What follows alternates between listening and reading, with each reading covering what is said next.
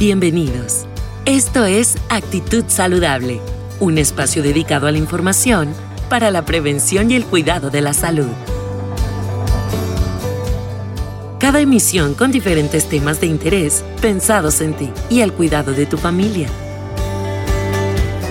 Actitud Saludable es presentado por Hospital Galenia, más que un hospital.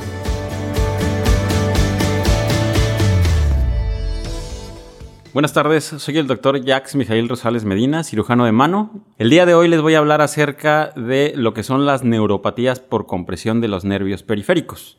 Nosotros tenemos en total 31 pares de nervios periféricos como tal y 12 pares craneales. Todos estos son nervios que salen de la médula espinal, o sea, del sistema nervioso central, y se encargan de llevar la información de este mismo sistema hacia la periferia y es el que nos comunica con todo nuestro entorno para poder agarrar las cosas y para poder eh, movilizarnos precisamente para, para hacer nuestras tareas diarias.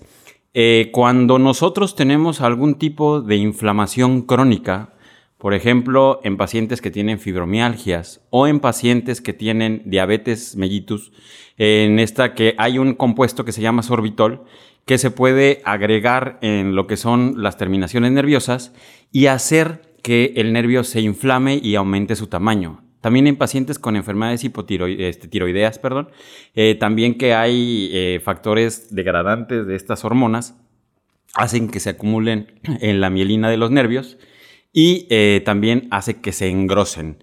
¿Qué pasa cuando se engrosa el nervio? Eh, al momento de que, por ejemplo, en los miembros superiores van pasando entre los músculos y, al pasar por canales muy estrechos hace que se atrapen.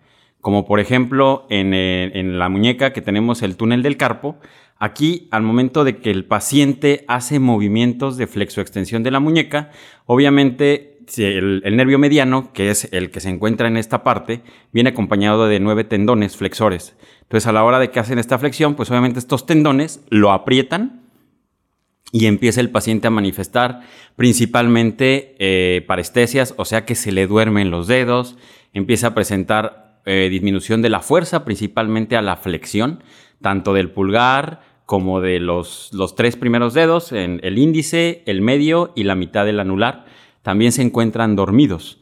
Y aparte, como les decía, la flexión a la hora de agarrar las cosas, pues obviamente empieza a entorpecerse. Eh, también tenemos otro ejemplo que es un poquito más arriba en el antebrazo, el nervio mediano también se puede comprimir en una estrechez con un músculo que se llama pronado redondo. Aquí, al momento de que el paciente hace el movimiento circular del antebrazo, hace que se atrape y causa los mismos efectos que, o los mismos síntomas que el túnel del carpo, pero el problema es que cuando a veces nos llega la consulta no se identifica porque solamente se explora el túnel del carpo y no se ve más allá en el antebrazo. Entonces, cuando se trata, solo liberan o, tratan esa parte de la muñeca y obviamente pues el paciente sigue con las molestias porque no se ve arriba. Entonces, siempre hay que descartarlo. Aquí serían neuropatías por doble compresión, que eso también es muy frecuente en las extremidades superiores.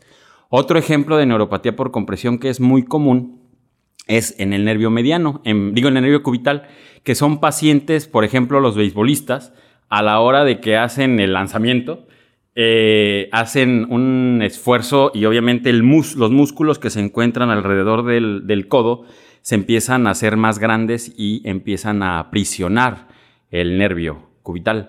Y a la hora de aprisionarlo, pues obviamente este empieza a inflamarse y luego eh, empieza a perder la sensibilidad tanto del meñique como la mitad del anular. Y también empieza a perderse la fuerza, principalmente de la prensión, los movimientos finos de la mano y empieza a temblar, precisamente porque se encarga de todo lo, más fino que tiene la mano. También puede haber una compresión a nivel de la muñeca, que se llama síndrome del canal de Gullón, pero este no es tan frecuente como la compresión que se encuentra a nivel del codo. Otro también eh, neuropatía por compresión frecuente es el atrapamiento del nervio radial. Y esta puede ser en el tercio distal del brazo y también en el tercio proximal del antebrazo, en una zona que se llama arcada de Frost.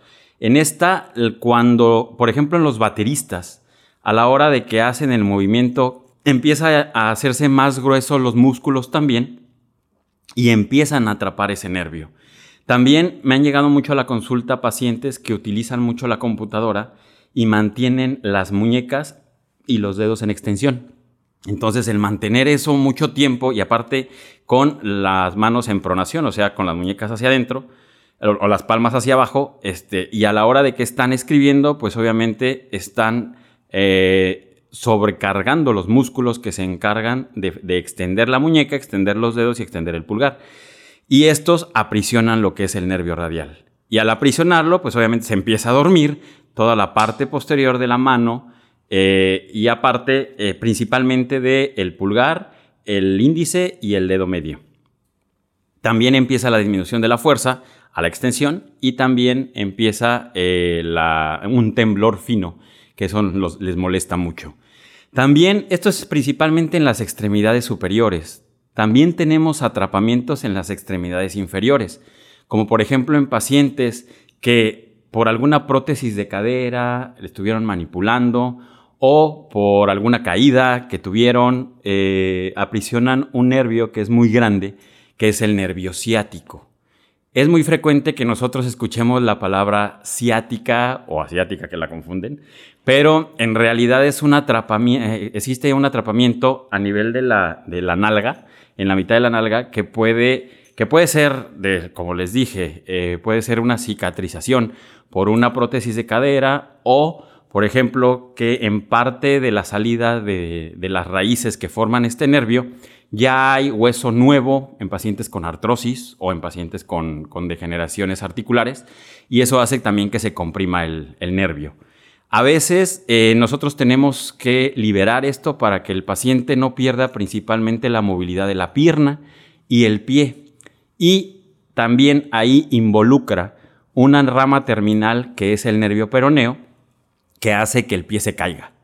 Esto es muy característico de esta lesión, de, este, de este tipo de pacientes que llegan con una marcha claudicante, se llama, que tienen deficiencia de un músculo que es el glúteo medio y tratan de, a la hora de que, caminan, tratan de levantar la cadera para compensar la deficiencia y es como una marcha en pato.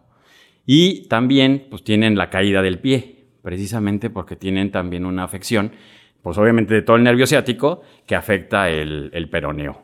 También hay compresiones solamente del nervio peroneo, que esto se encuentra eh, por el cuello del peroné, que es precisamente en el tercio proximal de la pierna, este en fracturas de cuello de peroné o en pacientes que tienen problemas de la rodilla o inflamaciones crónicas también puede haber este tipo de, lesiones. O también en pacientes que usan tacones por mucho tiempo pueden atrapar el peroneo superficial y tener mucho dolor en lo que es el dorso del pie. Y pues obviamente un dolor este, ardoroso y aparte tener una pérdida de la movilidad o pérdida de la fuerza. Se les empiezan a arrastrar el pie pero es precisamente porque tienen una compresión. Eh, en el momento que nosotros llega este tipo de pacientes, como les digo, tanto de, datos de compresión de extremidades superiores y de extremidades inferiores, nosotros lo primero que vemos es obviamente una exploración física.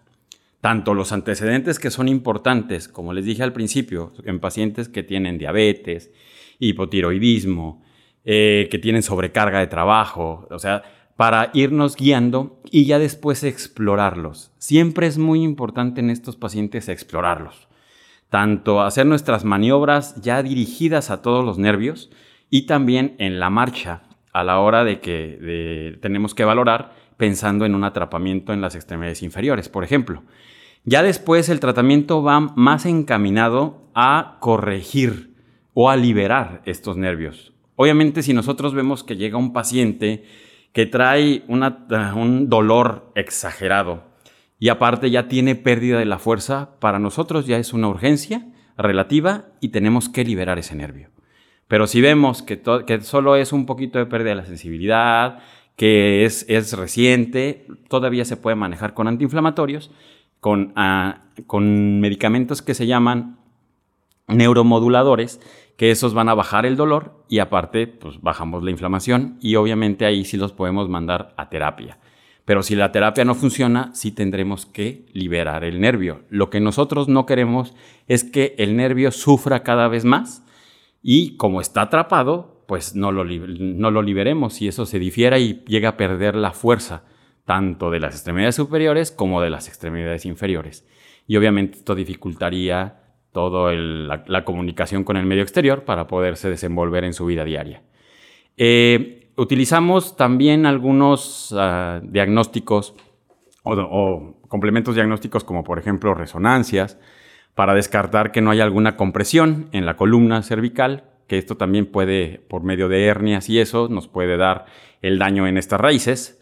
O también en pacientes que tienen algo que se llama síndrome de salida torácica, que ya les hablará otro, otro doctor acá. Este, este también puede haber una compresión de, todo, de todos los nervios arriba de la clavícula, eh, que también puede llevar a una deficiencia de la movilidad y mucho dolor en el brazo, que muchas veces se hace por descarte, pero se puede este, ver en una, por ejemplo, en una sola radiografía, se puede ver que no haya un hueso extra que se llama costilla cervical. También eh, hay otro tipo de estudios, como por ejemplo la electromiografía, que nos orienta para ver cómo está el nervio, si hay un daño parcial, si hay un daño que ya casi sea permanente o un daño permanente. Pero la electromiografía no nos da el diagnóstico. El diagnóstico siempre va a ser clínico. Entonces, por eso, pues los invitamos para que vayan a la consulta si ustedes empiezan, obviamente, con pérdida de la sensibilidad de alguna parte de su, de su mano o alguna parte de su pie o de sus extremidades como tal, o pérdida de la fuerza, entonces podríamos pensar en una neuropatía por compresión. Bueno, les recuerdo mi nombre, es Jax Mijael Rosales Medina, soy cirujano de mano y con un diplomado en nervio periférico y plexo braquial. Actitud Saludable es un espacio dedicado a la información para la prevención y el cuidado de la salud. Porque nos interesa tu salud, escúchanos en cada nueva emisión. Actitud Saludable es presentado por Hospital Galenia. Más que un hospital.